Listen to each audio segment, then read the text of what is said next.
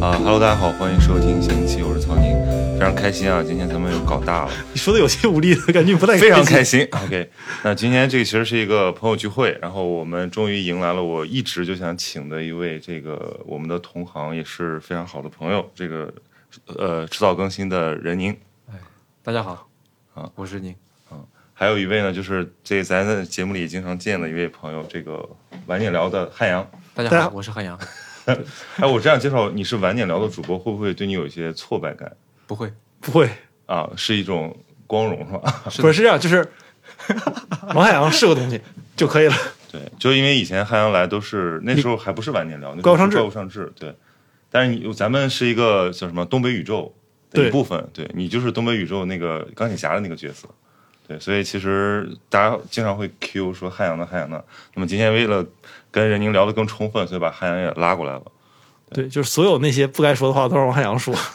对我们俩是个搭子。那这个缘起其实还是因为这次那个有这个 Post Fest China，然后我们很多主播可以在上海相聚，然后人家也好久没见了，就主要看你在那个天涯各地观鸟了。主要是你在欧洲，啊好吗？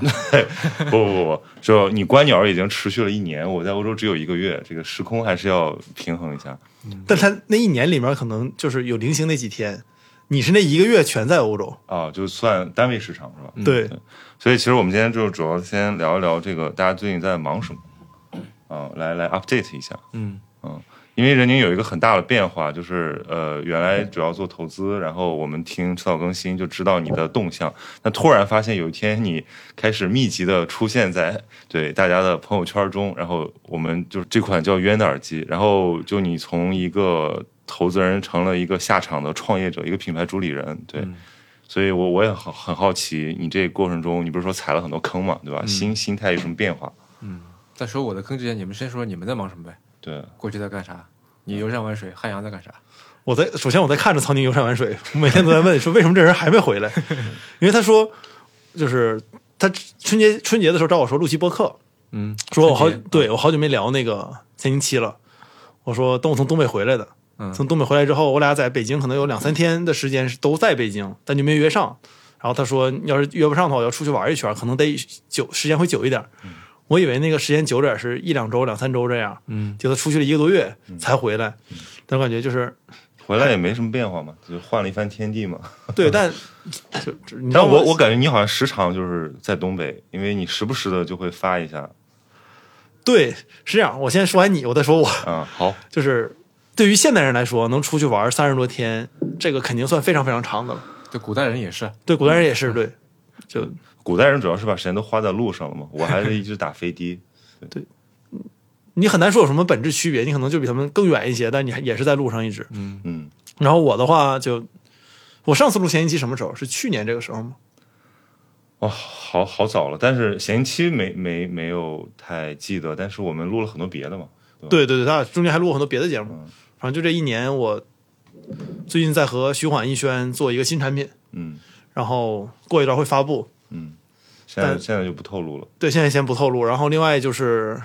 去东北，嗯最近春节之后我去东北去了二十一天，拍了二十这期节这目，就比我短十天好吗？对，但我拍了二十期节目，嗯我是干活 的嘛，就是从呃齐齐哈尔到哈尔滨、长春，这次我们终于去辽宁了，嗯沈阳、易县、锦州、北镇、朝阳，然后又去了内蒙的赤峰、巴林左旗，就把基本上整个东北我们之前想看没看的都看了，拍了伪满的建筑和辽塔。现在可能东北我们唯一需要再去拍，还剩下的就是旅大、旅顺和大连，这个没去过，其他大部分该拍的我们都拍了，嗯所以也算是我们东北的一个有点像你那个第一阶个段。性总结。对，第一个五年计划就是先把东北走遍，对对吧？先把对旗子插遍。对，因为对我来说，可能之后再拍就不会再去东北了，短时间之内。嗯之前那个 T Magazine 和我约稿，然后还去了趟鹤岗，嗯，然后写了篇鹤岗的稿子，嗯，就是最近搞得我不错啊。谢谢谢谢，就是那稿子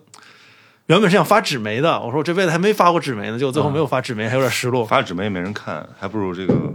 就对于写字的人来说，你的文你的东西被打印出来，其实是哦感觉那不一样的那确。实，那确而实，且另外一点是，那个文章是有大量配图的，所以当时带了一些摄影师去嘛。啊嗯，然后这个摄影师们摩拳擦掌，觉得我这作品终于能印在在呃铜板因为纸， 铜板纸，上了，对，因为 T 的排版非常好，对，印刷也非常好。就最后就放没在公众号 放在公上，众号 上，但公众号排版也非常非常好。那个所以加感糖肥瘦，对， 但今今年可能还会去一次鹤岗，因为我还要写一篇伊春的稿子，嗯，所以有可能还会去一趟。所以感觉你现在这个生活重心已经偏成做内容了。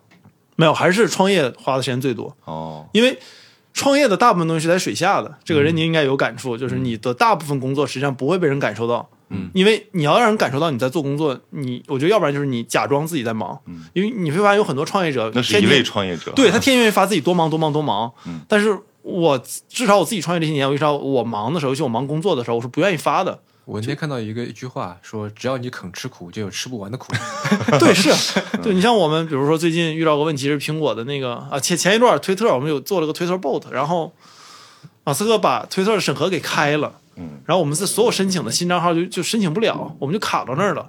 然后过两天说他们要出新版本的 API，然后我们重新申请，重新申请，然后传出一个谣言说他那个企业版的账号一个月要变成四万美元，四万三还是四万四？一个月，一个月，以前比这便宜的多。啊然后我们说这谣言吧，这太贵了，以前就几百美元，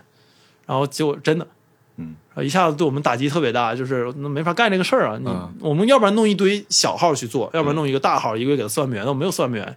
然后一堆小号他又把审核给开了，嗯没有人给我们审这个事儿，啊，所以我们就要改各种模式，也能做，但是你要花弄去改嘛，但嗯这主东要西怪马斯克，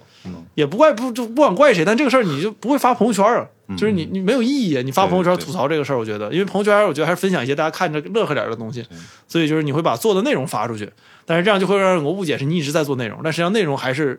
可能也就占了我百分之二十的时间。哇，天哪！你说这么一大堆，才占了你百分之二十的时间。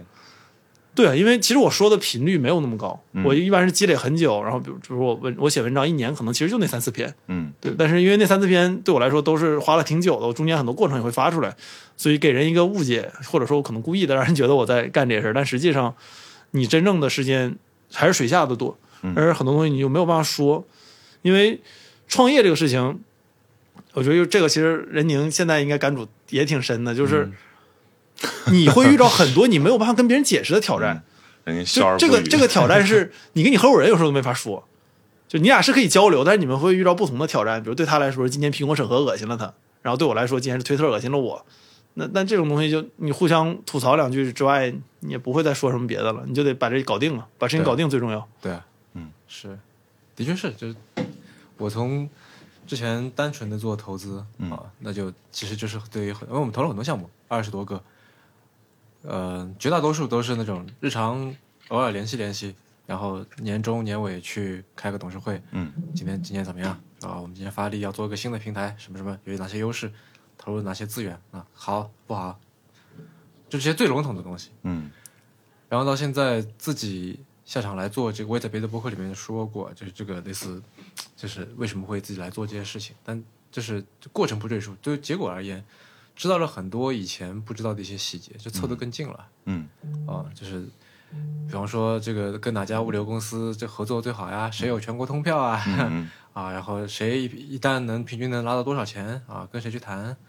什么仓库的消防怎么弄？嗯，就是就是怎么说，得把手弄脏，就是干一些非常细碎的活儿。我觉得这个都都不是说把手弄脏，而是说你要就是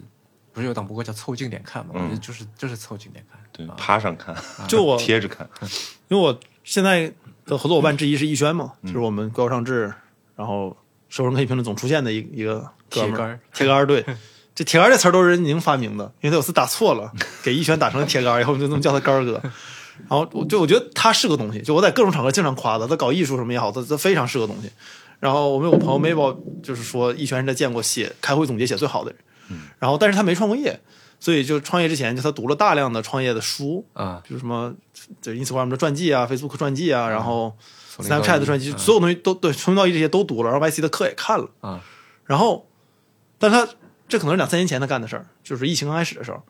那时隔两三年，他再重新回看的时候，他觉得之前自己第一遍看的所有的想法，大部分都是没有用的，嗯，而这很多东西，你只有真嗯正你做了之后，你再看他当时写的东西，你才会有更深的感悟，你要不然之前就是故事，图一乐的故事，嗯对看了之后你才发现原来他们有这么多东西没有写的，对啊，对，因为很多写的人可能也不知道那些事儿，不，他们自己写的自传还是知道的，那可以但是隐去。。对，而且他写不出 来就像你一样，让你写一个王汉阳创业故事，你可能写出来都是那个水面上的东西。对，以及我觉得可能对于每个人而言，每家公司而言，这些重点都不太一样。嗯对说实话，这两年对于我而言，最大的一个收获，嗯，就是我能够分辨，就跟前两年的自己相比，我能够分辨一件事情、一个问题，它到底是一个业务问题还是个管理问题。嗯一件事的结果不对，是这人的能力不行，还是说机制设置的不对，激励做的不对，就流程搞得不对？嗯，就你原沟来通做对吧？类似这种，是是因为什么大量的这个管人的经验吗？就是说，还是说因为局面够复杂，你突然要对，发现就是要管理很多跨部门的这些这些事情嗯啊，就是然后我们公司就因为成长的还比较快，嗯也就迅速的从几个人到十几个人，再到几十个人，几十个人当然也不是什么大公司，但是已经足够复杂到说你没有办法去一一对应的人管人了。啊嗯所以就会会涉及到这些问题。嗯，然后不同的人有不同的想法、不同的能力，嗯，啊，不同的特点。那涉及到管理的这种体验，让你兴奋吗？因为有很多时候感觉好像管理是一个玄学，我觉得它不是说玄学，而是说它没有办法总结出一个付诸四海而皆准的一个道理。对，就是我我的意思是说，我说玄学是打引号了，当然管理是门科学了。就就我的意思是说，很多人上很多商学院，然后包括去呃听很多道理，但其实这个像汉阳说的，你去实操这是另一回事儿。对，嗯就具体的人有具体的困境，对，或者说每个公司它都有自己的不同的文化。就是这怎么说呢？这 个管理上面有很多那种现在看来这属于叫正确的废话，嗯什么该管的得管，该放的得放。 就是幸福的家庭也有不一样的幸福的原因，不幸的家庭也有不一样的原因，但你没有办法学这个事儿。你说苹果牛吧，你怎你没法学它，因为它很多东西嗯是有当时那个时代的背景在，那些东西是你学不了的。嗯，那汉阳最近在做什么呢？说了半天，除了内容之外就创业呀，啊，最创近业在和逸轩、徐缓做一个面向海外的社交软件，啊，对从然零后从零开始。从零开始做嗯，因为我之前几年就是自己折腾过一些这这样的产品，然后后来发现大家都有一个类似的需求，然后我就觉得，我以前觉得这这东西就没有必要做，但我去年下半年花了点时间研究了一下，嗯，就是去年下半年咱们从东北回来之后，嗯去年八月份，然后我感觉这是个机会，决定可以去去专门下场去做一做，我觉嗯算得是你的第三还是第四次？呃第二次，呃，不算之前的。就不就算之前的这是第二次 OK 因为我一共就做过一个事儿，这是第二个事儿嘛，嗯，因为之前那个事儿有有转型对我变做开哦源嗯算的那，算一个事儿，你觉得啊啊。哦，但是另外一家公司了， ？OK，那就是两个事儿。嗯行，曹宁呢？除了游山玩水，我对曹我对曹宁的游山玩水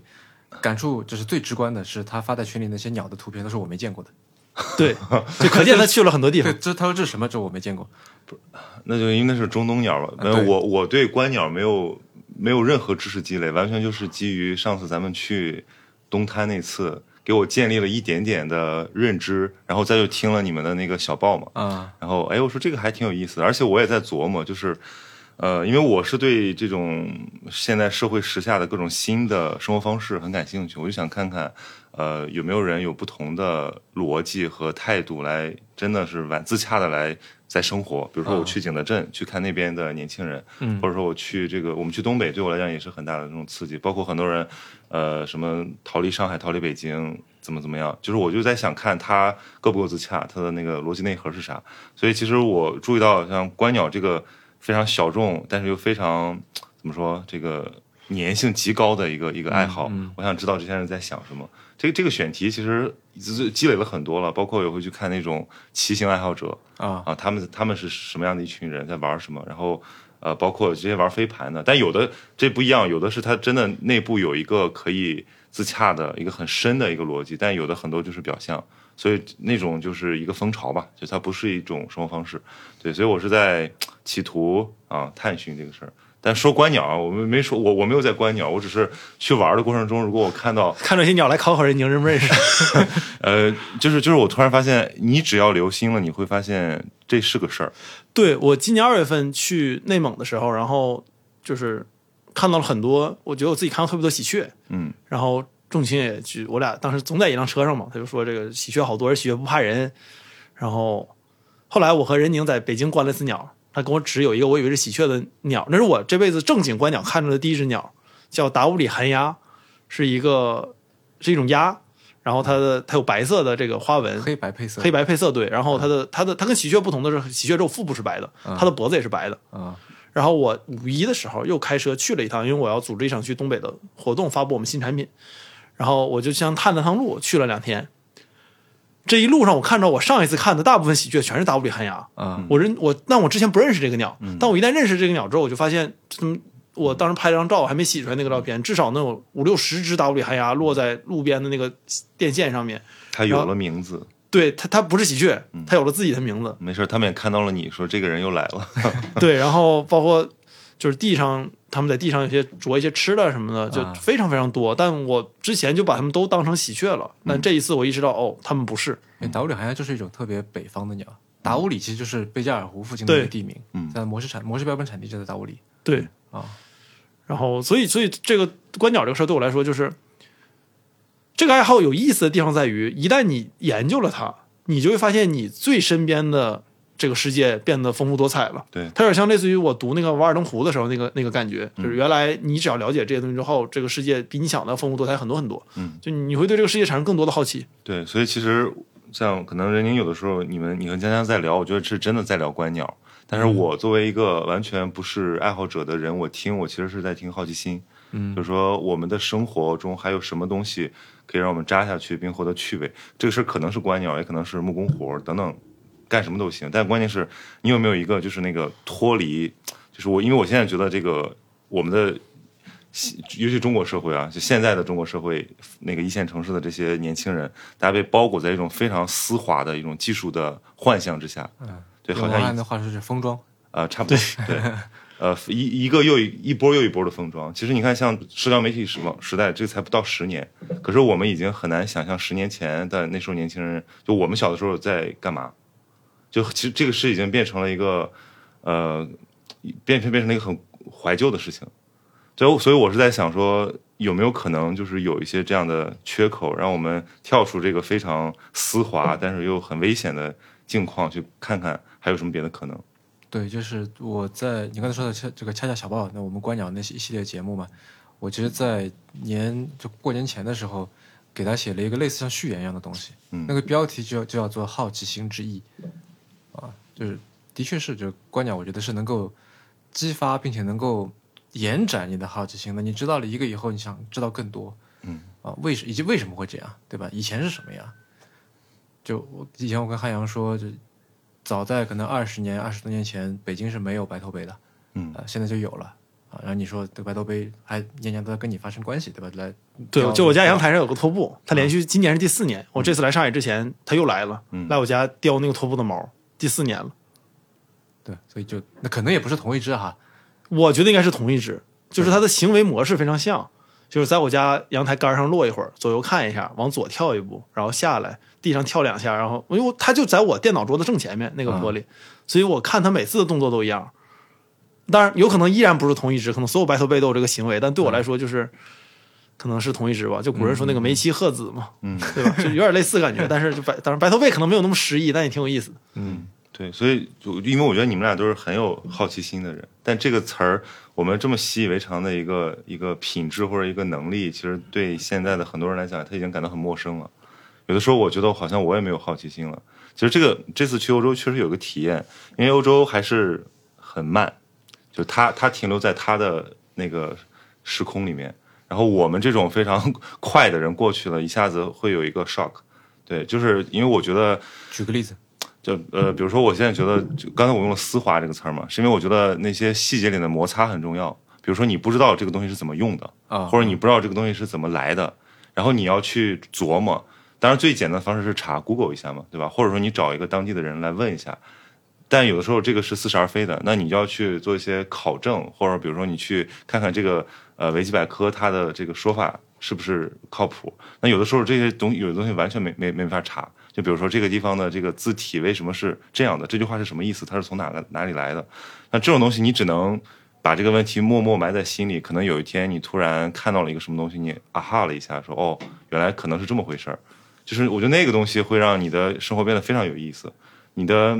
所有的这种感官的 input 最后就全成了问题，然后你带着这些问题，你慢慢的就在很有趣的生活，而不是说就接收信息、传递信息。对，所以我觉得这个是对我来讲还挺重要的一个提醒，因为我觉得老在国内待着，其实我们好像在谈论一些很有趣的东西，但其实都特别特别像，好像这个东西其实是大家塞给你的，就我觉得，与其说是没有好奇心，倒不如说是是一种自动化了的好奇心嗯， （automated）。就是说对自动化了的好奇心还是好奇心吗？ 那那就是我最近在写一篇小红书的文章嘛，我不知道这是这期节目发的时候那文章出没出来，应该没出来。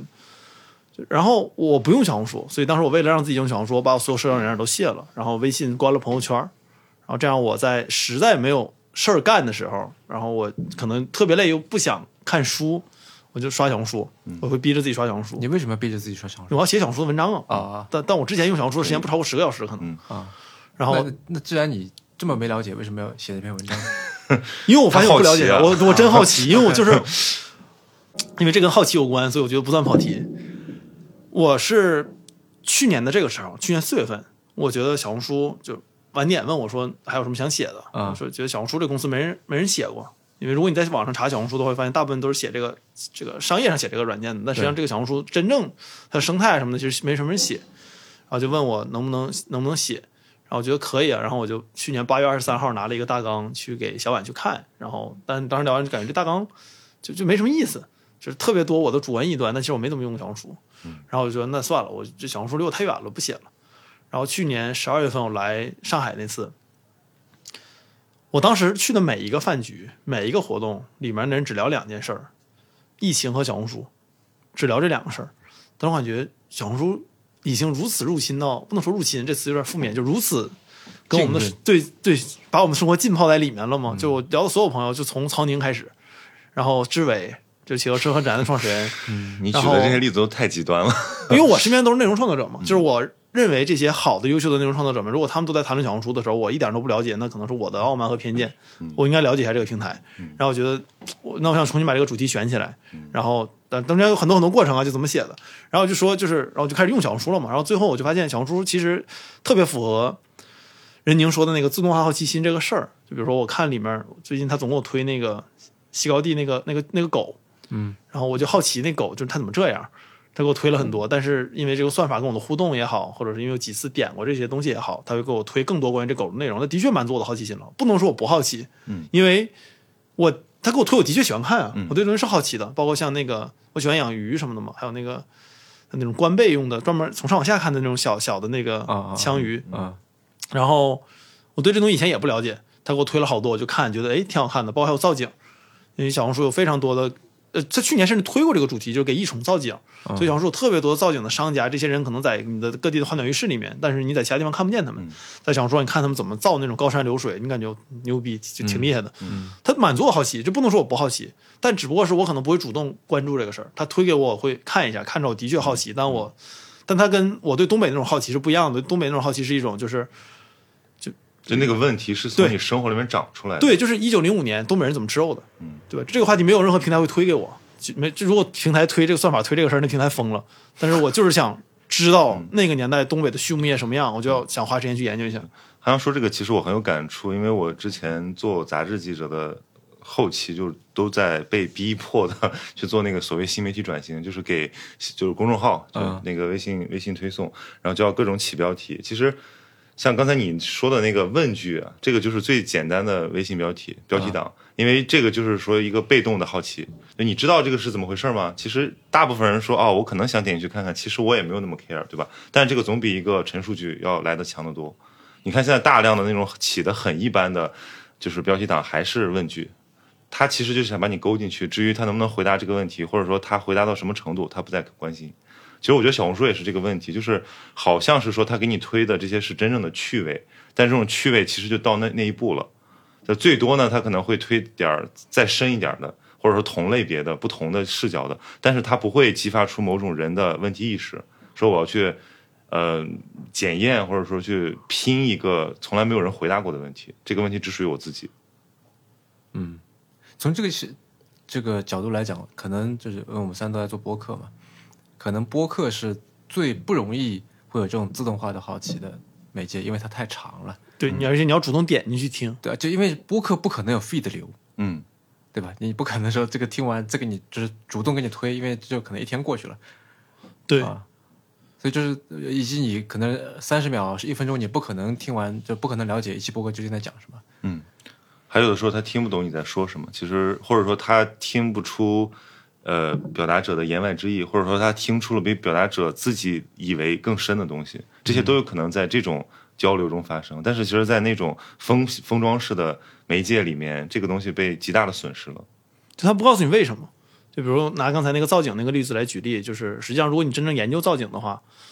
就比如说某一只，比如爬行动物，它按照比如德国福利法，它应该有多大的空间？为什么要这个空间？它的原产地是什么样？符不符合你的刻板印象？嗯，比如我们经常说沙漠型的物种，大家觉得它特别干，但实际上不是的，因为沙漠的底下是湿的，所以这些物种都会挖洞。但如果你给它特别干的环境，符合就符合你刻板印象那种环境，它是不舒服的。嗯，但是小红书我看到大部分的这种造景内容，就是只给你刻板印象中的那种景，所以就是他们说，他那个好奇只是一个结果，不是一个过程。对他们不会研究为什么这个东西需要，就这种动物需要这样的环境。嗯，对他们来说，就是我做出一个符合你印象中这个动物该有的环境的样子，就就挺好，挺舒服的了。包括那种造那种小桥流水，嗯，你看着非常漂亮，就是你家阳台上有个溪水流过来，但是让你真正仔细想想，你的动物在里面活着舒不舒服？为什么要这么造？嗯，然后包括怎么维护，它其实就不说了。这种感觉就好像，因为我去逛很多博物馆，我会请向导嘛，嗯，然后我就非常，他就会给我讲很多结论，很有趣啊，看似，然后我就会多问为什么，问着问着我就我说你这个不对啊，对吧？你这个解释不通啊。然后其实我理解，因为他们更多的可能是也是习得的一套说法，然后也就是人云亦云了。最嗯后他并没有去仔细的辨析这个事情，就因为他本质上我觉得他对这个事儿不好奇嘛，但是他却引发了我的好奇，但又不能给我完整的解释，能够有信服力的解释。所以你说的只有那嗯很少种，数的这个导对博物馆的导览员是会像你说的那样，那像何森堡，他对就是对有对有好奇心的。对，王可达也是。对，啊所以我每次带你们去东北，我都得拿个小抄，嗯在 iPad 里面，就是你们问我啥，因为我给你们只能讲基础知识，剩下你问我答不上了，就看可达给我记的笔记，我每次都这样。对，所以你像我在欧洲，我真的不是在纯玩儿，我白天很早起床 看博物馆，晚上因为白天积累了一堆问题，还要去查纪录片、去看书。解答自己的疑问，要不然玩儿挺我觉得累的。嗯我觉得那些问题很快就就划过去了，所以我觉得为什么说好奇是个过程而不是个结果呢？就是其实那些结论对我有用吗？因为我也不是做做艺术的，所以我其实不需要知道那么深邃的某种结论，我不需要用这个跟我的某些同行去互动，但我很享受我把它一层层剥开的过程。对，类似这种，我觉得我在做耳机的时候也有也有这种体会，啊、就是一个产品是怎么做出来的。我以前以为这耳机就是一个非常普通的一个三 C 产品，嗯，它也的确是，但后来我才发现，其实耳机的这个生产，在所有的这个电子电子产品的生产当中，其实它是一个可以说是数一数二难度的一个事儿，嗯，因为它很小，嗯，就它不像是，呃，比如笔记本电脑，你觉得好像货值更高，对吧？嗯，但其更实复杂。对，好像更复杂，卖的更贵，一个大几千上万。但其实是因为它体积大，而且它又很硬，所以它是可以非实现高度的自动化的生产的。嗯，但是耳机，哪怕像 AirPods，也是在这几年才实现了部分的自动化生产。嗯在之前，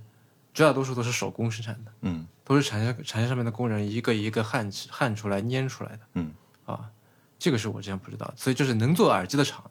你也能做很多别的东西。嗯嗯耳机它很小，这个很难做到说自动化。你想象一个流流，你们想象那种流水线，它得哗哗哗过去，然后一个个个个做不到嗯啊。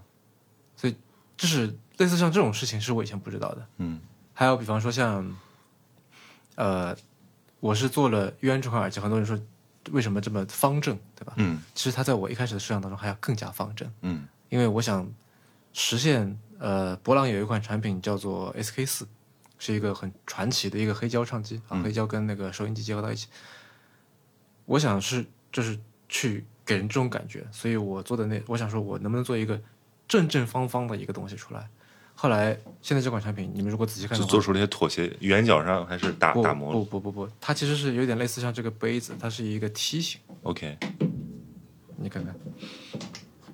对对，看上方的，嗯，其实它是就是下大上小的一个等腰梯形，嗯，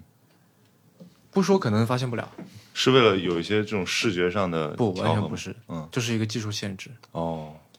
人类现在做不出正正方方 的塑胶键，嗯素素素正方方的什么？塑胶键，塑料键，哦，所以就是他住宿的时候一定是有不是这这个这个角度叫做拔模角度，嗯，哦，明白了，就是你想想，它如果完全是正，重要这它剪这的时怎候么弄呢？不能把它压进去任何，不是就是你在脱模的时候，如果你是正正方方的话，在脱模的时候就会跟那个模具摩擦到，对嗯你拿出来一定是刮花的。对，你有一定的这样的这个角度，你就可以这样拖出来，就可以不跟模具碰到。嗯哦就是一个摩擦力的问题，是吧那博朗当年是怎么做到的？它是粘起来的，哦，不是，它不是用模具做到的。哦嗯，那你们为什么不用粘起来呢？就成本太高了是吗？那就因为它大我们小哦，明白了。啊，所以大部分难度其实在于它小这个事儿上。对，所以这个事儿它的趣味性足以抵消它带来的那种损耗和折磨吗？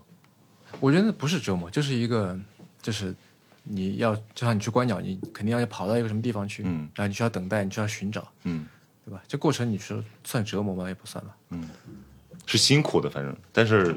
对对对，就我只是我说我们有在做这个事情之前，可能没有这些预期。嗯，我之前跟个朋友说，我手头有的最后一台工程样机，下面写着一个字叫 V 二点四九，嗯，这是从 V 一点零开始，哦，一步一步步步迭代，我都忘了有多少版，嗯到最后 V 二点四九是一个最终的一个工程样机的版本。嗯，拿着这个就去生产。嗯，但是无论是硬件、软件、外观、灯光，各种各样的事情，音质、降噪，调了无数遍，哎，这耳机从立项到做出来花了多久？啊将近一年。就这个占了你这一年的绝大多数时间。对，呃当然这是因为这个，就它可以更快一些的。呃嗯我希望接下来就能够更快一些，包括现在我们在 Pipeline 上面的一些产品也是，呃，应该会不会用时那么久？嗯因为总归会有些可以复用的一些经验、一些能力啊啊。但是就是在这个一路过程当中，我觉得我学到特别多。嗯呃，工业设计也好，结构也好，声学也好，但这是不是说都是我一个人在做哈？嗯啊，对，大量的同事在在在负责他们擅长的那些部分，嗯啊，但是就是说，我作为一个能够看到所有人的工作嗯，的这么一个角色的人来说，就是我真的觉得收获特别多，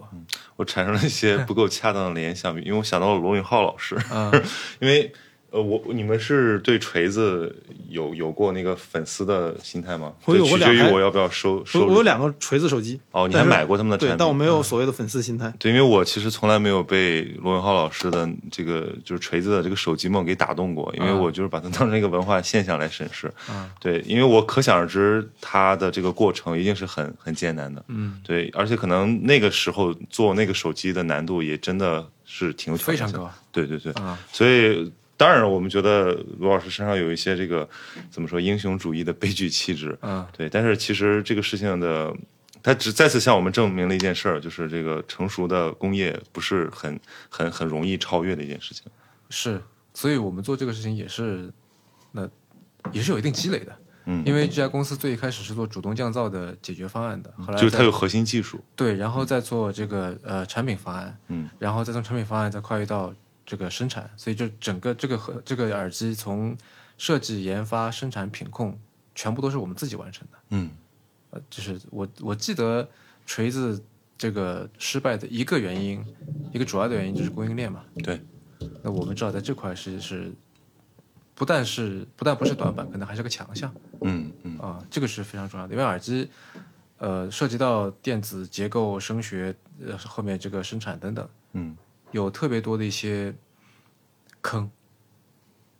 是是，你如果没有足够配合度高的这些人在背后支持你的话，嗯，你是做不出来，或者你做出来也是个千疮百孔的东西。能举个例子吗？我举个例子，我们在去年有一款产品，呃，它的良品率我记得是一点多啊，不不良品率是一点多，良品， 啊，对良这个品率就要太夸谨慎一张点。 对，了。对，不良频率啊，就是次频率，嗯是一点多。这个数字，呃，可被接受，嗯但是呢，我就问说，那为啥，对吧？还有有可以去再去提高的这个空间吗？然后他们就去说，那这到底是什么造成了不良呢？后来发现说是因为电池鼓包，电池鼓包造成了这个就是电池的寿命下降、性能下降等等。那我说它为啥会鼓包？是因为这个我们拿的原材料不行吗？这元器件不行吗？好像也不是，他们说这已经已经足够好了。后来检视了这所有的有问题的产品，发现有一个共同的特点，就是电池上都有一道划痕。嗯，那说这划痕哪来的？为什么有的有，有的没有？啊是是拿来就有吗？啊发现不是。然后再最后检查所有这些这个工序以后，发现说其实是产线上，因为我刚才说了很多是工人手工组装嘛，他拿镊子在装电池的时候，他用的是金属镊子，金属镊子就会把那个电池上面有可能会划到划划破一小道，嗯，然后就造成日后的这个电池的问题。所以改革了产线很小的一点，就是金属镊子全部改成塑料镊子，嗯以后就没有这个问题了。嗯，哦就这个提高了多少？就是把到最后，因为本身一点多也已经还是还不错的一个良率了，嗯最后是做到了大概不良率到了，我记得是零点八还是多少？嗯啊，这个其实就很像当时说那个费曼去给这个美国的那个爆炸的那个宇航飞机找问题。就其实因为很多那个技术工程师他在自己的专业领域里面他没法他不知道全局是怎么样的。其实这个需要一个有常识并且有非常严谨的逻辑思维的一个外行来来看这件事儿。以整体性视角观察当代社会和文化生 活。就如如对，如果你只在自己的那个就就是做好分内事，不足以解决整体上的差错。这个有挺有个可以聊的事儿，就是就是，其实刚才任宁说那些，就是我读像光变什么这种书最愿意读的细节，嗯因为就我不想看你给这个企业歌功颂德，但我想知道他们遇到什么问题，他们怎么解决的。如果说嗯我我在他们那个情况下，我会怎么做这？种事情在光背里不会写的。我会会，但他写了一些就是也比较比较大的问题，但嗯是也挺有意思的这些问题。但是我看创业的所有创业的书都是想看这些嗯事这儿，会不会太像一个就是完美的就是创业故事？就是因为就创业故事你总是一个细节，然后这个细节是决定性影响。对，创业创业肯定大家都知道，你把它写的完美太假了，嗯但是依然有很多这种细节，就可能不足为外人道也，但实际上外人就想我这样的但外人其就想实听就这是事。它并不是一个决定性的细节，这不嗯是一对个对四两对拨千斤的故事。是因对为我们常见的那种商业故事，就是嗯一个很宏大的一个困境，结果是在一个非常微小的，对就是所谓的什么百分之九十九努力和百分之一的灵感。嗯我们只讲那百分之一怎么产生的，其实对那九十九我也们挺有有的时候意思就就对一笔带过。对对，刚才你提到就是那个，就是有个人看整体性的视角嘛，然后这个其实我们之前节目里聊那个巴克米斯特夫勒，嗯，就属于我一说他是互联网思维的祖师爷，那时候有点这样做对他有点调侃，但他但他非常重要，对于对于人类科技史来说，他当时提了一个概念，就是综合设计师。嗯他认为美国应该培养一批综合设计师，站在不同领学科的高墙之外，来去从不同的这个专业的壁垒里面和那个墙里面拿出东西来组合再利用。对，其实就是你说的那件事情，因为有时候学科分的特别细，就导致这个问题其实在别的学科里面就觉得就太简单了。嗯，就举个最典型例子，你要批量重命名一个文件，嗯，或者说给一个 Excel 改什么东西，然后有的人是手动的改，可能这么改了可能二十年，然后有直到有个程序员看到那个事儿，说你这东西怎么改就解决了，嗯，对啊吧？或者但是对于程序员来说，怎么报账这个事儿他可能就是不会对，所以那如果有人像综合设计师这样站在不同领域的墙之外去能看到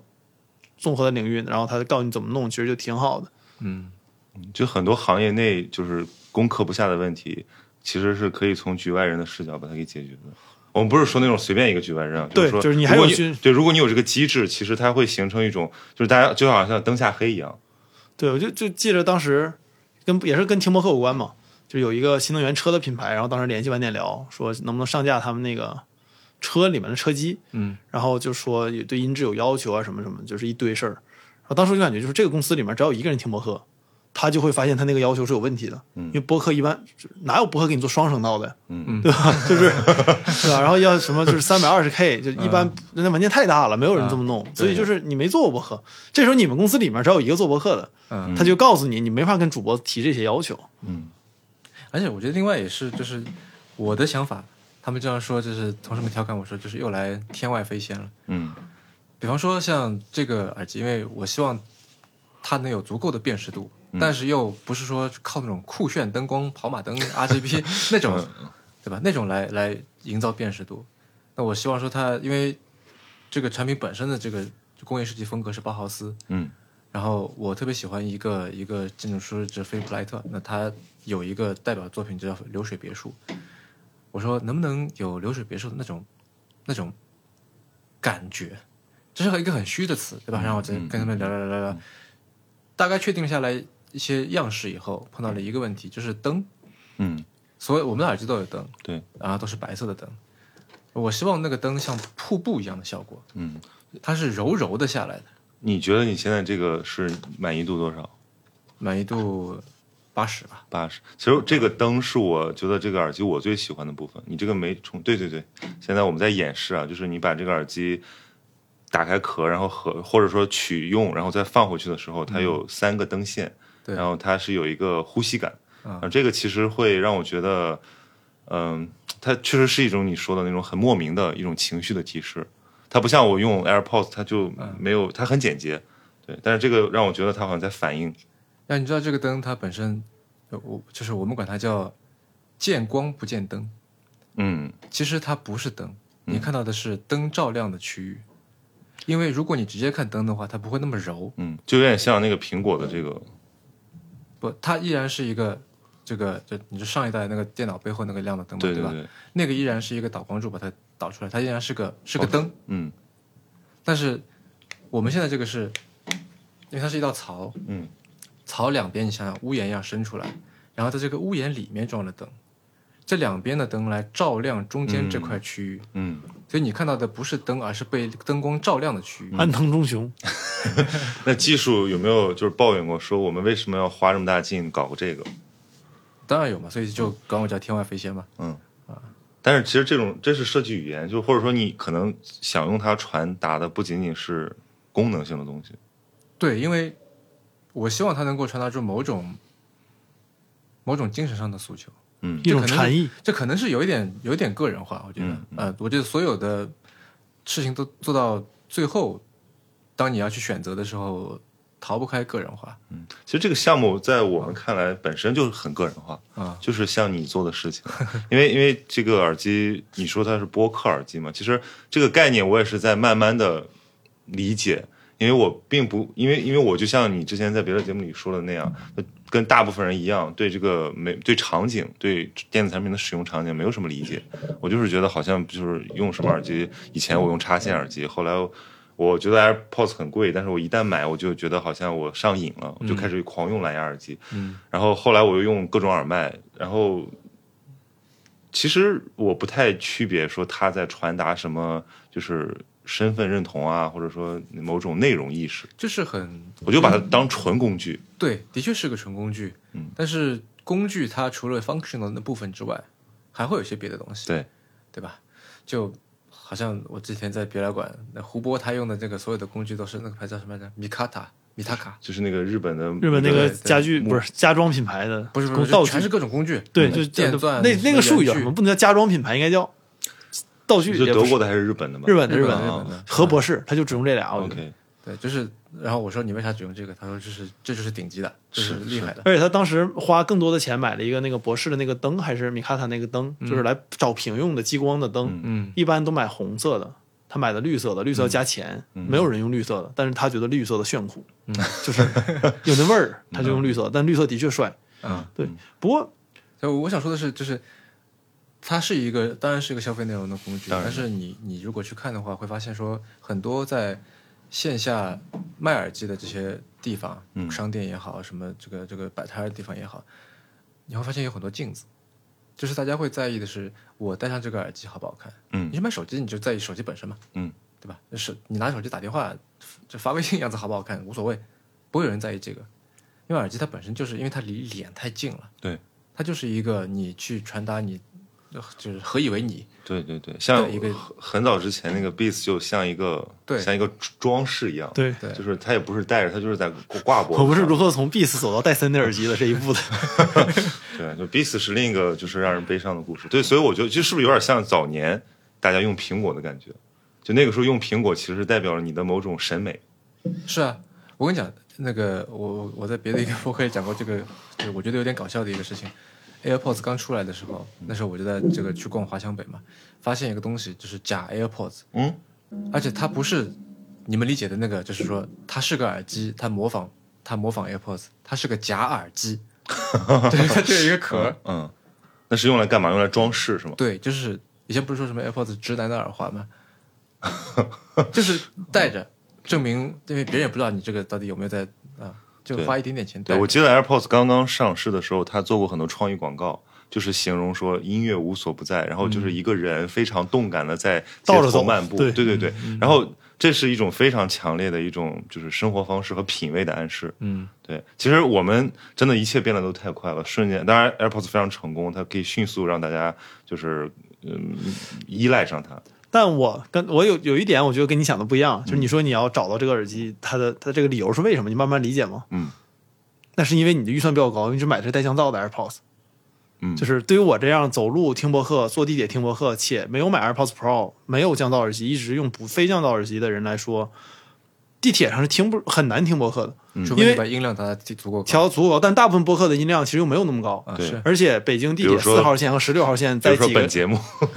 你们节目还行，就至少你好好正经录的嘛。我们节目有时候就咱们那个日更，那个那就车里就没法听对。我的然后节目我一般不用就不用不怎么降噪，对我就用最基本的那种。按照大师重轻的理论，咱们这种录法前面有一个麦克，这种专业录法是不需要降噪的。嗯他自己他就不降，不在场不降噪嘛。嗯，但是像像怪物上志和晚点聊有一些东西，它的环境不太可控，那一嗯定要降噪，而且还要提一些音量。对，但就是说，北京地铁十六号线和四号线的很多站，它那个会拐弯，会有非常大的响声。那个时候对我来说，听播客是个对困扰，而且我我我不是那种听听不着就听不着的人，嗯，我我没把它当陪你会再倒伴回去听是，吧我是对我是倒回去听的，嗯，所以我特别喜欢那个倒推三十秒和十五秒快速那个功能，对对对我非常实嗯用嗯，每天我都用很多遍，而且如果这个播客我上次听完，我再重新听，嗯，中间我吃了个饭，嗯我一般会倒回去三分钟，重新把他们之前聊的那段听一遍，嗯，你知道这个呃倒回去就是三十秒、十五秒这这个功能在我们耳机上也可以实现吗？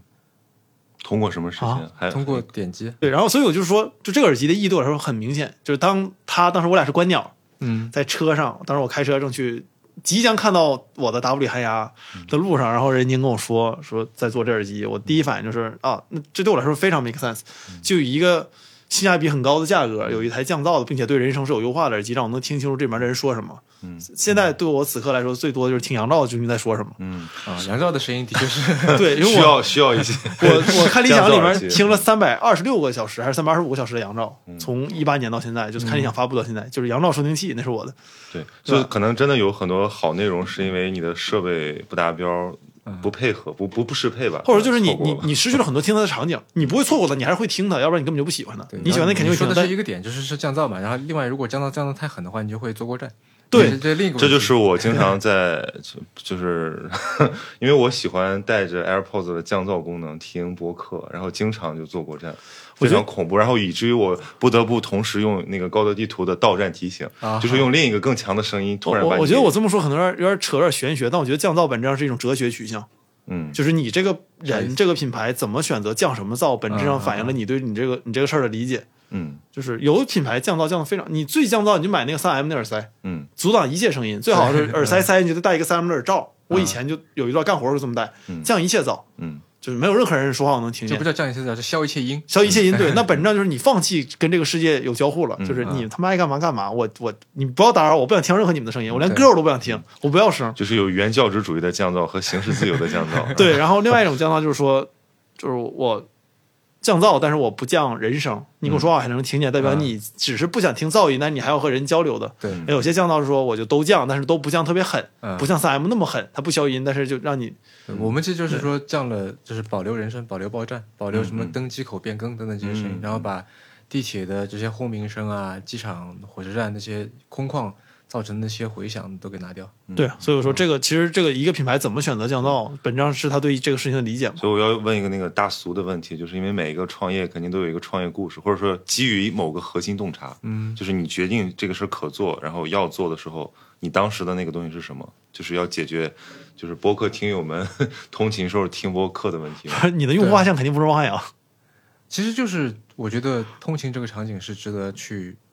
不是说我们去发掘啊，而是值得大家去去去发掘。就做一些优化设计是吗？对，就是说，一个是呃产品本身，那在通勤上面是因为绝大多数产品都是说我我努力去适配你的所有场景，嗯，因此它是一根平均线下来，对，对吧？就是它也许绝大多在绝大多数场景上面它都能够做得很好，但是没有哪一个场景是它的长板。嗯对，那我们现在就能够做到说通勤场景就是我们的一个长板，嗯，其他也不弱，但是呢，你说有没有像通勤那么好？其实没有，嗯，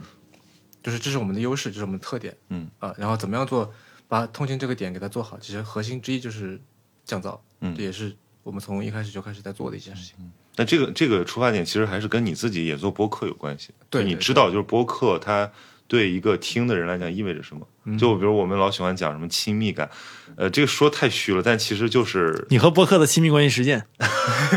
就是我我举这么个例子好了，就比如说我大部分播客都是在我散步呃什么通勤时候听的，然后我特别享受那个过程，经常那是我最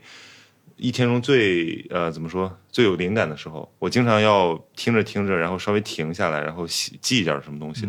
呃，还有一些东西是真的，就所谓伴随性嘛，就是我大概也不用认真听，比如说做饭或者说睡前，把它放在那儿，音量调低一点，然后就就睡过去了。一般就 我我听道长的节目就是这样，因为他的声音特别好， 嗯，就特别的低，对，所以所以我觉得其实这种它会给你不同的一个提醒，就是你在什么时候就听什么节目。嗯，然后我们现在就很喜大家很喜欢业余的一款一个新节目叫《生动早咖啡》，嗯那个节目你绝对没有办法晚上听，嗯，就那么的。激情澎湃，然后听上去感觉像喝了一杯浓缩咖啡，要去干活一样。嗯，那一般我都早上听，听完了我就觉边刷得牙边听，就感觉特别就特别带劲儿是电吧特别电影里面，哎，我打断一下，就你们用电动牙刷的时候，怎么边刷牙边听播客呀？就它震的你脑袋的时候，骨传导，啊你用听播客听不清用啊用？降噪耳机啊。你刷牙的时候都在降噪耳机？没有没有，，我我这是夸张的，对 我一般不会卷到那个份儿上，对，哦所以我觉得就是，如果真的是在通勤这个路上听播客，它是一个痛点吧，我觉得是，嗯，以及就这个是产品层面的，还有就是说，呃，因为说实话，我真的特别喜欢播客这个圈子。就是昨天咱们不是都在 Podfest 嘛，然后就是嗯疫情之后，好像是是播客圈的一次一次重新的一次复兴 reunion 对，对大家一次再次的就重聚。那个讽刺的是，上次也是这个主题， 声音复兴，对，复兴了，然后就寂灭了，然后再复兴，对，对，就我会觉得说，就是这群做播客的人、听播客的人，都是个东西。这对，就用你的话说，都是个东西啊。就我我特别希希望能够为大家来做点什么，所以就是嗯听播客的人呢，我就说希望能够让大家一是有一个更好的一个利器，二是说，嗯、能够远远的你看到车厢镜头，另外一个人也带着我们的产品的话，那么就他也大概率是一个播客听众。嗯，我有次在那个拥挤的二号线上，就跟大家挤在一起，然后有个女的在她手机上，我能看她在听我的节目，然后那一瞬间，我觉得车厢都没有那么挤了。 你有过去跟他相认吗？那就更尴尬了，两个人还要挤在一 起。我目前人生还没有经历别人听我节目和路上认出我的情况，嗯跟曹宁不一样。曹宁是在电梯间里都会有人闻声认出不这是个因人，为我那个节目那个大 logo 太显眼了，所以它离我大概两个人的距离我也能看清楚，并且我知道 OK 我没有看错，而且你们是大台，嗯、也倒没有，也倒没有，就是我因为也肯定是早高峰听闲期的，估计也是不大正哦常。 你听生动早咖啡吧，还是就大不了你听那个晚点聊嘛，对。这个大不了这三个字不很嗯大不劲人。不，我的意思是说，啊对， 就是其实我说你通大不了你听不在场啊，你这么说，你这么说啊，通勤它是个什么场景？一般人通勤可能就是三十到一个小时，三十分钟到一个小时。对， 对，在北京可能一个小时到一个半 小时。呃对啊、呃那就极特殊的通勤了。但虽然北京很常见，就是说在这种情况下，一般听个一期节目，或者说甚至一期听不完，嗯啊、倍速的话可能可能听完。所以其实那个时候，你对这个节目还是需要一种适配性。对你不可能说我听一个特别呃那种 emo 向的，然后比如说得意忘形就不能那时候听，你绝对是 听得你心烦意乱，不知道自己在干什么。对，就是我我就希望说能够给听播客的人，一方面他们能够听得更好，听得更清，嗯啊、听得更久，对吧？因为我们做做了这个，呃，在佩戴啊这各方面都做了一些优化。嗯，跟不是咱们老说这个 AirPods 嘛，其实呃 AirPods 一代那种叫做半入耳，嗯然后 AirPods Pro 那个叫做入耳。嗯那我们这样做折中呢，因为呃半入耳它是呃戴着比较舒服，压力比较小，但是它很难做封闭，因此它很难做到好降噪。嗯，然后入耳式它封闭的好，可以做降噪，但是很多人会就觉得会非常闷，对感觉耳朵里面有点湿湿的，有点对，以及不就舒嗯是撑得慌，对吧？堵撑这种感觉。那我们其实就做了一个折中，我们这是一个专利的设计，叫潜入耳，嗯。就是这个可能会成为我们以后所有耳机的一个一个一个叫什么家族式嗯的设计啊、就是介于二者之间，它既封闭，但是呢又不至于深，就探的那么深啊、因为我觉得说可能不需要把你的耳朵堵得那么牢。嗯在通勤这场景里面，可能这样就可以了。嗯，足以满足你绝大听绝大多数这个播客也好，音频内容也好这样的需求。我好不容易遇到一个找产做产品的，我很兴奋，我就想知道你做这个产品的时候有没有去做什么所谓用户调研，有就啊，或者说就是试试试，就是让他们去试，然后迭代。呃，首先耳机这个产品它历史非常悠久，嗯，大概呢这个行业能有一百年了。哎一百年大概这个行业从商朝开始就有了，为什 么？我就在想，就最一开始的耳机，其实就是跟那现在咱们手头拿的这种大的，这叫什么头戴式 headphone，、这种感觉就是上上面一条梁，旁边两个的大包，然后你戴在耳机上，这形形态就这样。嗯所以就是有很多的这些行业经验，其实是无需再调研的。嗯例如说，人的耳朵尺寸大概是怎么样啊？你的耳塞要做多大的、啊？这种没必要。嗯这有很多已经几十上百年来的这些数据，你都可以拿去用。嗯，就是行业证明，就是就是这些，嗯，这些你也不用去挑战。他说为什么必非得这样？为什么人耳朵非得长成这样？对，但是我们做的是说，比方说我们用了非常薄的材料，嗯那个我们的耳帽是非常薄的，你拿到后可以捏捏看，那个薄的就是能够让它更加去贴合你的耳道，并且给你更小的压力。嗯，啊，在尺就是尺寸我们知道了，但是就啊把它做更薄更舒服一就点。是为了让他长时间收听的时候不感到那么的难受。，对，那么你做薄了以后就要调尺寸，嗯，这只是举个例子哈，嗯，调尺寸，然后我们在零点一个毫米当中还做了三种尺寸，嗯这个叫什么微米级别是吧？毫米下面是什么？微米，微米，然后是纳嗯米，对对对，就是，当然就是你说这个事儿不做是不是可以？我觉得也可以的，嗯但是都做到那份儿上了，我觉得那咱们再试试吧，再往前走一步吧，嗯，啊。所以就最后这个创业做产品就是乔布斯那种路，就你会一路疯狂下去的。我觉得是，嗯啊、要不然你就不用做这个事儿，就要不然是不做，要不然就是最趋近于完美，虽然可能很难有真正的完美。对，我就是有一个，如果这个产品你看着感觉你自己能把它拼出来，那就代表这个产品它没有往那方向去走，而很多人是不往那方向去什走么的。叫看着能把它拼出来？就比如说，有时候你买一个买一个消费品，然后你觉得这个东嗯西，哦，你买它只是因为你没有那些原材料，啊、但你买这就些原我材也料能，做嗯你也能做出一个差不多的东西， 但其实你不能，只是你你觉得你能嘛？但本质上还是因为这些东西，它在有些方面，它给你留出了一些破绽，就你感觉这个人在这个公司在这儿就放弃了，嗯啊就就就咱就这样吧，我就就出了得了。有些产品你会有这种感觉，其实对于某些就是我们讲消费者心智，他可能很在意这个东西。嗯，就我很在意那可能前百分之十或者说那百分之一的东西，他能不能愿意做到？他愿意做到，我可能愿意给他花多花百分之三十的费用。就其实我觉得，可能就如你所说吧，就是一件事情，你就在那个轨道上跑了以后就，你会一直去想还有什么可以再再好一点点的嗯啊。像这个产品有很多一些细节，可能我不是说绝大多数人是不会注意到的，嗯像它的这个左边的这个耳耳机上面，嗯，有一个小小的凸起，就是告诉盲人，对，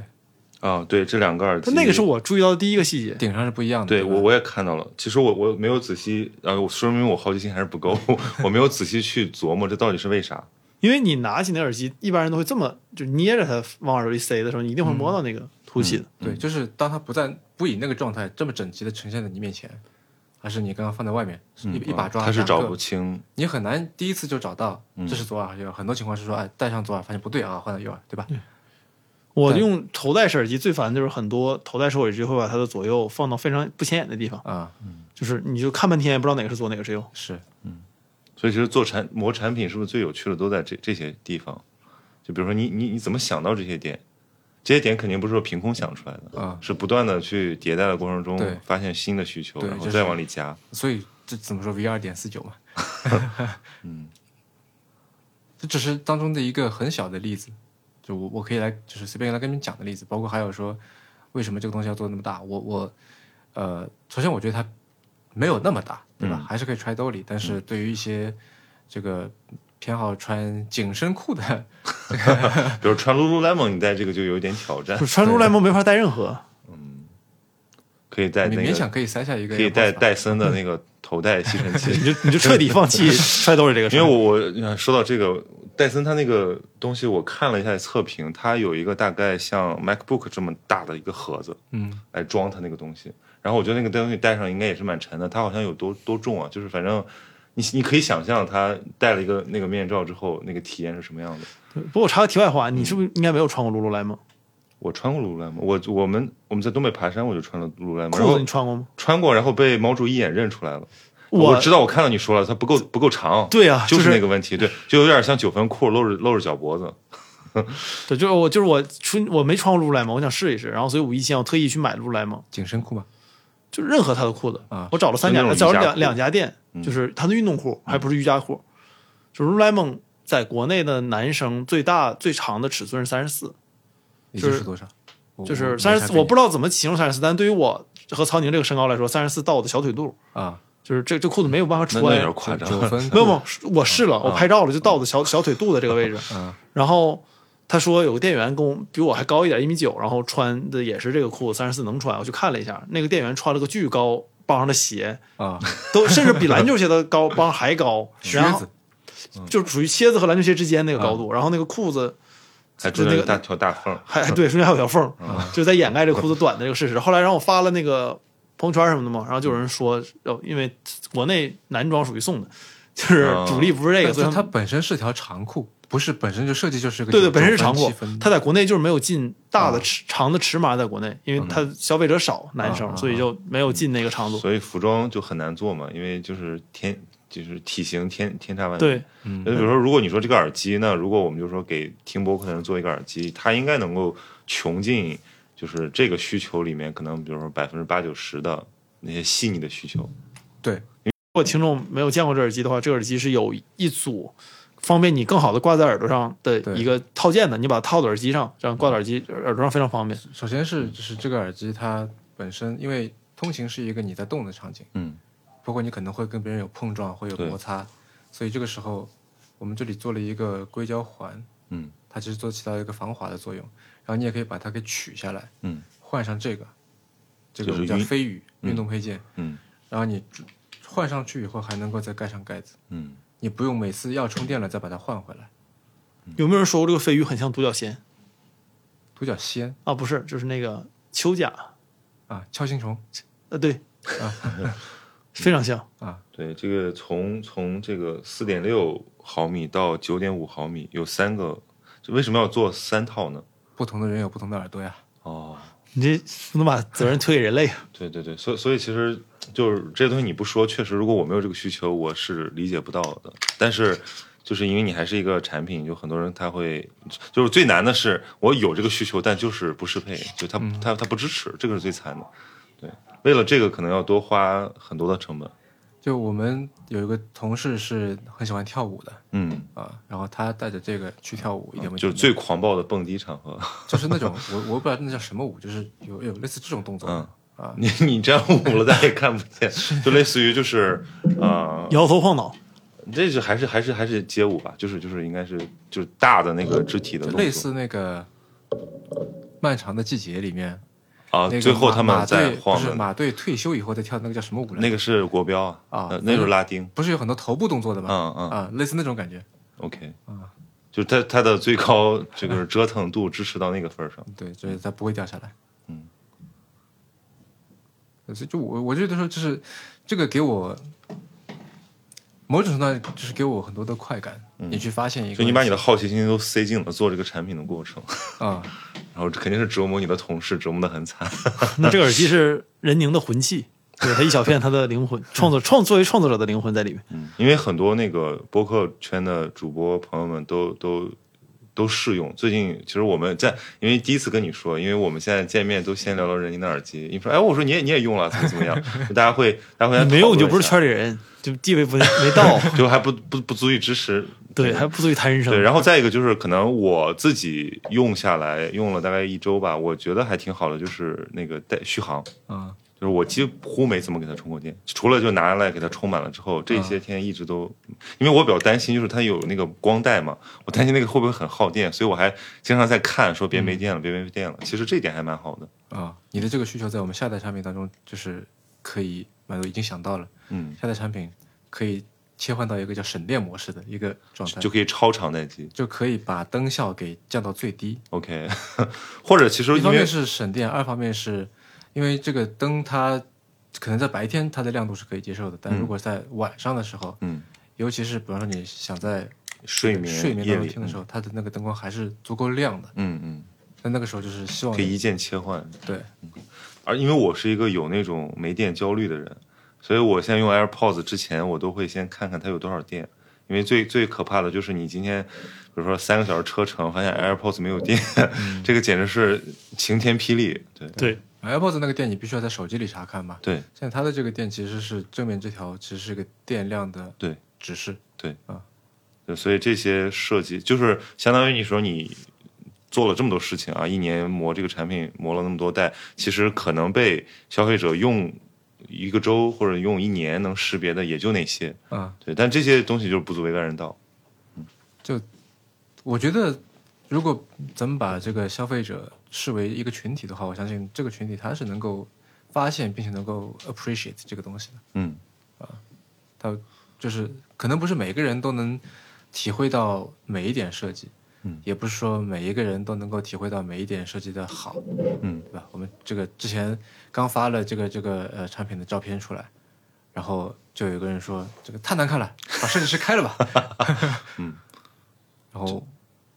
我们同事就是只把它删了，把那条评论删了，但我觉嗯得、我我后来就觉得说，哎，其实可以不用删，也可以有不喜欢它的人，当然我觉得太我太能够接受了，甚至我。甚至想在之后我们出了别的产品的时候，再问他说：“那你觉得现在怎么样嗯，嗯，所以你还是很想挑战它，而不是忽视它？”。不是说挑战他，就是我只想说，他，这我觉得这个去把它删掉，其实是跟播客的这种这种开放的精神是相违背的。嗯呃，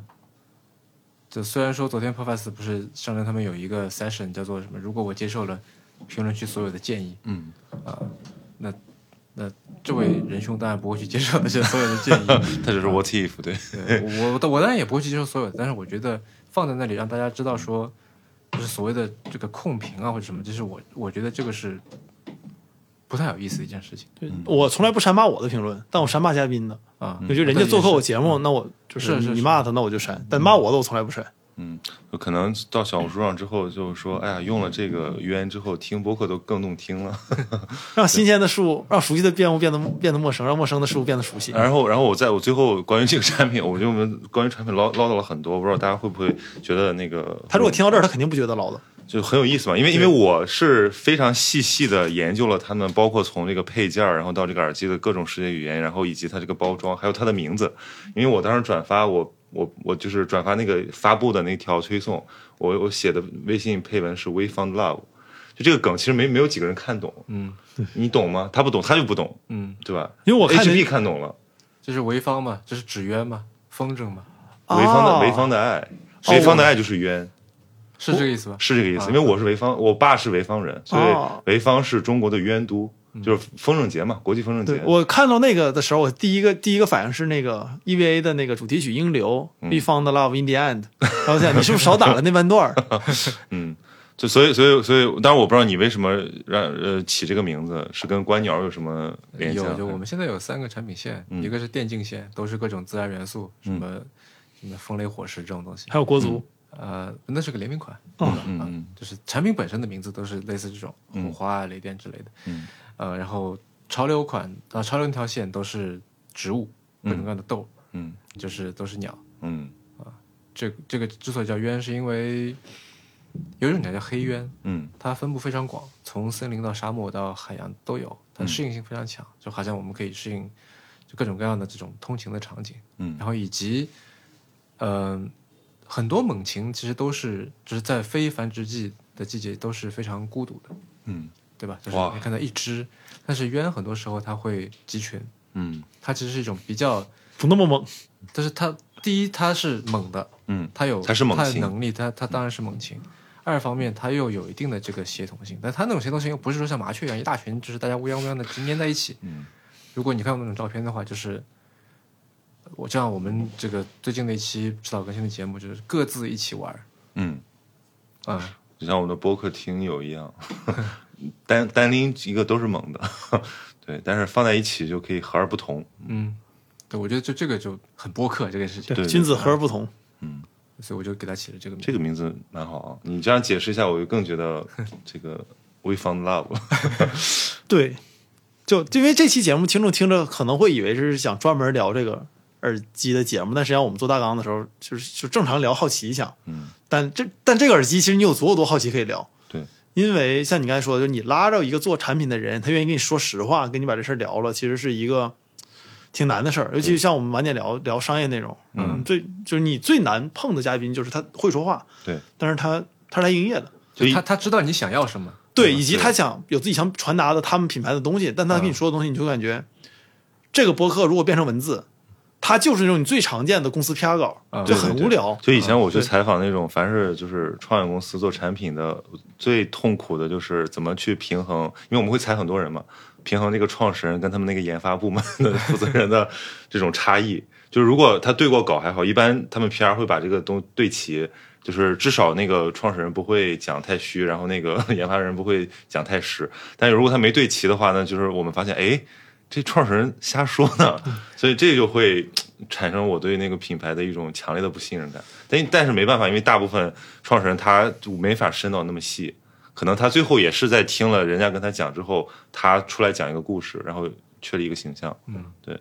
我因为我当时看了，就罗永浩把锤子关了之后，我看了他好多那种什么深度访谈，就是他有的时候也在反思，他就说他自己其实一开始是想做到，后来没做到，因为他后来一直在搞融资，然后在搞外部这些事儿，反而把那个最他最早的初心给丢了，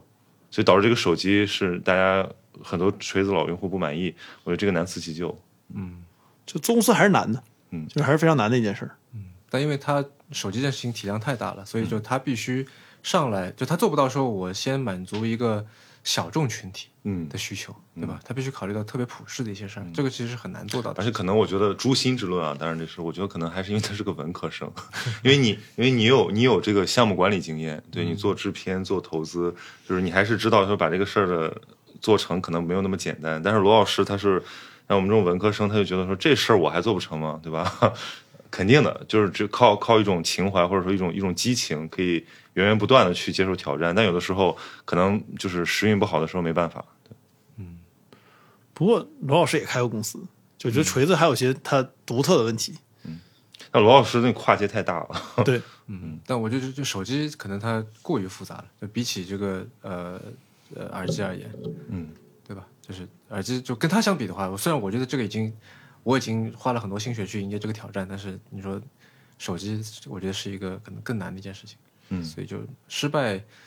不能说正常吧，而是说就是也可以理解，嗯，嗯对吧？而且我觉得以那种方式失败也已经做的好像可以了。嗯，也许再来一遍，也许那个时候也是一样的结果。对，所以刚才是在讲说最近在做什么。那么你说我们我们说要接下来做什么？那比如说你这个耳机会，呃，接下来还是你的一个非常用心血的，对对对，就是接下来会有新的产品，嗯啊、就会有不同产品形态的，嗯啊会有呃，哎，这个我在别的地方还没说过，在这里反正这可能听到这里的朋友都会对这个事情比较感兴趣，可以再说说，嗯，这个产品就是下一代，不是下下一款产品，这个不叫冤吗？嗯，下一款产品叫雀，嗯麻雀的雀，为啥叫雀呢？因为雀形目是鸟纲当中最大的一个目，它就是各种各样的雀是它的多样性是最强的。嗯，然后下我们下一代产品其实会给到用户更多去去 alternate 它去去玩它的这些选项、嗯，啊，它会更加多变啊，所以就是哎给了这么一个刚才有个问题没问到，嗯啊，就是你现在这里面这个音效是重情给做的嗯吗？对啊，我们这个产品还是比较，就是整整件事情，我是希望说能够能够让它在播客圈里面完成，所以就是我们这个就源自播客，服务播 客，对像你说的音效，这个这音效的 UI 是重心做的嗯，啊，这个为为此磨了很久，嗯啊，重心老师为了、这个、今天不在场， 啊，今天不在场，对，写了能有，就是他从最开始的那个文档，然后来来回回，我们应该耗了有两个月的这个时间，两三个月吧，啊，就是为了做那叮一秒钟的那个东西，嗯呃，然后我们的这个就 Tizo 的这个 app 是小宇宙在做的，呃嗯，而提提走了 app 最后要完成的是什么功能？能够更好的让人听播客吧嗯， app 什么时候上线？ ，app 哎现在遇到一些小问题啊，就是硬件层面的软件，因为这个小宇宙其实他们也没有这个太多的外包的经验，嗯，因为他们本来就不做。然后我去跟机器相去当说，说来来来来来，相当于是人宁创业给所有人派活儿， 就是这个产业从上游 到我们这主播到听众，大家都是相当于形成一个内部循环。责备整个播客产 业链。没有没有没有，所以就是呃，会有一些这个小问题，但我觉得这个可克服啊，下周二应该就可以克服了。哦，可以，所以听起来其实是一个很大的故事的开始，因为我我以为就是你做一个耳机可能是一时兴起，不然是后不是不是，对就是的确是，就是就是一个开始。接下来我有就有一种怎么说呢？一旦这个事情像你说的，就是它在这个轨道上以后，我就会想说，那还有什么是可以做的？嗯嗯，你看过 非常有任意思。任宁 Once Venture 的官网吗？我看过，我刚我来之前刚查了一遍，哦，那现在他的状态就是他官网上面那句话，嗯，是吗？就是让听众们自己看，我觉得让他有点好奇。好啊，所以说这不是那个开始的结束，而是结束的开始。然后那咱们那不问我接下来干啥呢？我刚开始搞美妆，嗯对啊，那啊。哦，不是你干啥我都不好奇啊！你 干你你不是要带我们那个润到日本去吗？ 没有，汉阳就是因为他这次来，我们我们已经对齐过了，所以但是我觉得你还是可以给大家讲讲，就是你接下来有什么可以值得期待的事儿，包括你说的很多的内容和你不太经常提起的创业。对，就创业肯定是发布产品嘛。嗯然后因为我们这次这个产品主打欧美市场，所以可能疫情憋了，在国内憋了三年，嗯然后可能要去国外多跑一跑。嗯然后另外一点就是，我研究小红书的时候发现化妆这事儿挺有意思的，我对它一无所知，我不应该对一无你所知。你这 个你最近来了，就是你痴迷化妆，让我们那些人有点不知所对措。然后我不知道和你这个兴趣多大，啊不知道你前两会天他跑到青浦，跑到别来馆，对让婉莹给他我化说我妆。说对，我说你来干嘛来？他说我来化妆。我是学化妆的，啊我对怕我怕你这个兴趣一发不可 收。没有，然后我们就开了个小红书号嘛，我虚幻一轩，嗯叫“直男化妆有意思”嘛，你可以把那个二维码放到 show notes 里面，嗯大家给我们涨个粉，嗯然后让我们尽早能变现，嗯，，对，但这我是认真学的，就是、但只不过因为结果太差劲了，大家以为我们是搞笑博主，但我是真是认真学的 这是这我个从小也贼严肃没有这个是这个时代最大的幽默嘛。 对，就是我我特别严肃的学，我看了好多东西，然后发现就是纸上得来终觉浅，真的，嗯就跟大部分人都是一本正经的胡说八道，你们是胡说八道的一本正经。对，因为我听你聊好奇的时候，我第一反应就是我自己，就是嗯我们是真好奇这个事儿，对，我们街溜子嘛，街溜子就是好奇。 对，然后顺便现在写点稿。哎，其实我之前也对化妆有有过好奇，嗯，我我去年还去做了一趟美甲，我看过你那个美甲，哎但是咱俩见过面。呃我觉得还挺有意思。嗯对啊，那时候我做了美甲，然后不是跑去打篮球嘛，，对，不是跟人分波嘛，嗯， 然后就黑白嘛，嗯然后我就哗出去，然后就是一个美甲的手，每个人都看得目瞪口呆，嗯，非常亚嗯。其实很好玩。我觉得，当然这种属于那种还蛮刻板印象的，比如说好像是不是女生对这种美妆更更更习以为常。哎呀，当然其实也很多男生化妆了，但是呃，好像是有一类人他就觉得我不能挨这个东西，挨了这个东西会损伤我的认同。对，就是他有一种过于强烈的自我。对，然呃后，这个我觉得这都不是自我，这其实是一种，呃，不不松弛的表现，就不够不够 queer 的表现。对，因为如果你接受什么都是流动的，就是没有没有所谓本质属性的话，其实你是最你是可以说活得最松的。对，所以你也可以最大程度上把自己，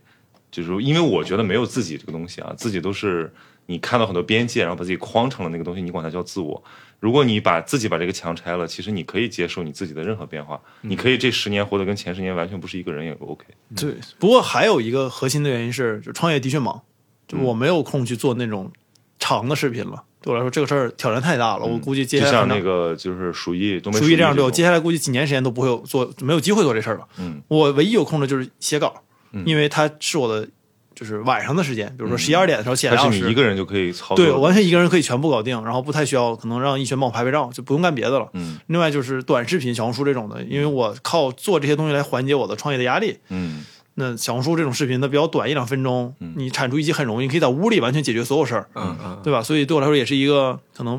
就你不能说被迫，但是你的确只能这么干了，你不能再按之前的方法去做内容了，做不了。所以怪物上市什么时候更新？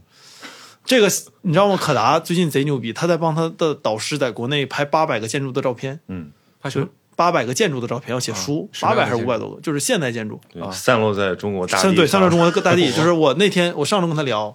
他前一天在福建，第二天好像去宁夏了这，然后又这去青海是一，个适合分布式来操作的一个问题，但是他的导师只有他这一个学生能干这事儿，那就是就是发动网网友他干不了全。国我各地问过他，我说你能不能我替你排？他说不行，因为他那个有标准，就是你必须按这个标准哎排。他那如就果有有确定的标准，其实就可执行啊。但是就那个建筑本身怎么找的那个角度什么，他觉得那是一个专业工作，就是你得啊懂这东西哦才也能许知道他。享受这个过程呢。啊，有没有有没有可能真的是他 并不想一个在一个地他方他待有着可能享受这个过程，但是对他来说，我觉得压力也挺大的，听起来是个美差儿，对吧？嗯， 挺挺累的，反正。所以就是我们现在拍的节目就没他暂时没有空写稿，但我觉得这也就是完全是正常的，因为他那挺忙的，其实嗯嗯，对，所以《怪物商志》可能大家还得再等一等。嗯，那这个兽人科技评论就放弃了吗 所以跟评论没放弃啊，就是没有可评论的了， ？OK，对 吧？那你快评论评论那个播客耳机，给你制造一些新的话题。以是啊后后面的那个这个用户反馈的交给你来做。就是有没有那个，就是任宁有，如果小时候有那种血灌同人的经历，或者说打群架的经历，也可以上兽人可以评论来聊这个耳机。 因为我后来发现，兽人可以评论现在就就是变成了逸轩的专场，他有已经有粉丝催更那他了。很好啊，你孵化，你成功孵化了一个 IP, 一个，对，就是大家心中的谢逸轩小时候就是一个非常混蛋的人，嗯然后后来我发现的确挺混蛋的。我俩后来聊，对，就看起来大家都都挺忙的，对。然后像昨天咱们吃完饭，我出来，我上了个洗手间出来，你还有那个婉莹、HB 他们就就还有 JT 他们就就没人了。然后我跟景路站在那儿，我说哇，大家都好忙啊，就很日剧那一幕，啊啊啊就是那种站在一个比如说涩谷的什么街头，大家感慨说哇，就大家都。好忙呀！上一秒还在非常松弛的聊一些有的没的，下一秒就各奔东西，各忙各的去了。 对，就是他们明今天就是咱们昨天吃饭他的们已时经候不。在上海了，嗯对，今天已经不在上海了，今天要去北京继续弄他们汉水那个节目，早上八点钟的车从虹桥走。对对，嗯对就然后，然后我也变忙了，我也没时间溜达了。我我现在加入了一个广告公司，嗯对、啊，跟他们就带一个项目去做一个新的啊、呃内容，当然做什么现在还没发布，就是可以预告一下，就是肯定是我来做，然后呃也是关于我以前的那些趣味的，然后也跟播客和视频有点关系，但是可能会更更小一点儿。对你也吧化妆吗？啊，化妆吧我化也妆想去做美妆博主，但是确实是我的好奇心不够。 但我现在在做这个事儿，我觉得可能是一个让我比较兴奋的点吧。就那天我在下了班，我嗨到了八点多八九点，然后从一点嗨到八九点就没有休息过，然后我就特别特别累。但我下从公司走出来的时候，我在感慨，我说之前做的事情都有点小儿科。啊，现在这是一个硬仗，要好好好好什么干叫嗨到八九点就是就是头脑风暴嘛，啊就是你让广告公司开创意那种，啊嗯把门一关，说你今天想不出这个东西，你走不出去， 所以就一定是推翻重来，推翻重来，在你也成为大人了。对对对对对，我终于在今年就是算是上班吧，虽然我其实还是没有不通勤啊，就是我主要是、我主要是开会，但是也对我来讲是一个新的刺激开。会也可以，我们有这这个通话降噪这个功能。好你你在嘈杂的环境里说话的时候，可以让对方更清晰的听到你的声音。 OK，那这个功能还是挺好的，因为我非常喜欢在那个就是出租车上讲电话会，嗯因为我觉得讲电话会，如果你在一个特别好的场景里面有点浪费，嗯，然后如果你在一个特别就是一就是比如说像地铁里这种又没办法集中，所以它最好是在一个半半封闭环境，嗯，然后可以把时间省下来，就是你为了开会特意打个车，嗯、是是是说不说去哪儿就绕着。不是因这因为以前有很多什么商旅人士，他们讲的自己的某些习惯，我听起来就非常凡尔赛。比如说，我去采访过一个，就是某上市公司的大佬，嗯他说他一年能看三百本书，然后但是他每周飞两次香港，然后或者新加坡，然后我就问我说你怎么完成的？他说我就是在飞机上看。就是因为飞机上就没人找他，然嗯后他的秘书也找不着他，然后刚好他看书又很快，所以我我相信这件事可完成的。但现在就前过去几年有疫情，没法到处走，而且现在机上有 WiFi 了，所以就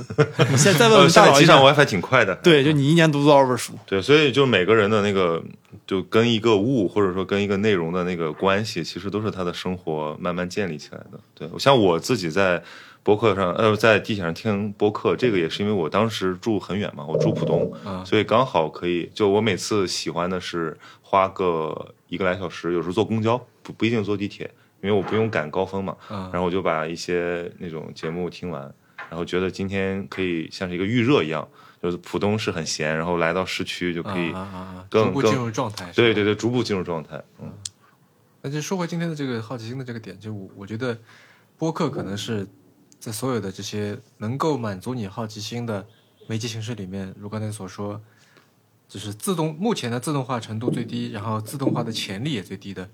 一种媒介。所以那个就是是不是这个自动化潜力和它的 收入潜力成正比啊？ 就是有可能隐约有一些相关性。啊，嗯嗯，对啊，因为你很难被什么 M 星化，然后被算法完全控制，嗯，所以你可能不太容易产生。因为它太耗时了，对就是一切可自动化的东西，对，都需要让它变得尽快。对，而且就像我刚才，虽然在外面我说现在中文播客的内容比较同质化，啊这点让我有点沮丧，但是我依然觉得每个表达者都有自己的个性，对，以及就是就看跟谁比嘛，呃，你去就看跟谁比嘛。你去看别的平台上面，那只那就那叫一个同质化是吧？是因为因为比如说我我这周真的我那次很好笑，这个我之前没讲过，我觉得有点不太好。就是我在那个欧洲的时候，我的手机有点满，然后它提醒我说这些 app 你一个月没有用了。我看哎怎么就是小宇宙，就是我当时确实我我主要我觉得在外面听点英文播客比较好，所以我就发现哎我真的可以不需要中文播客，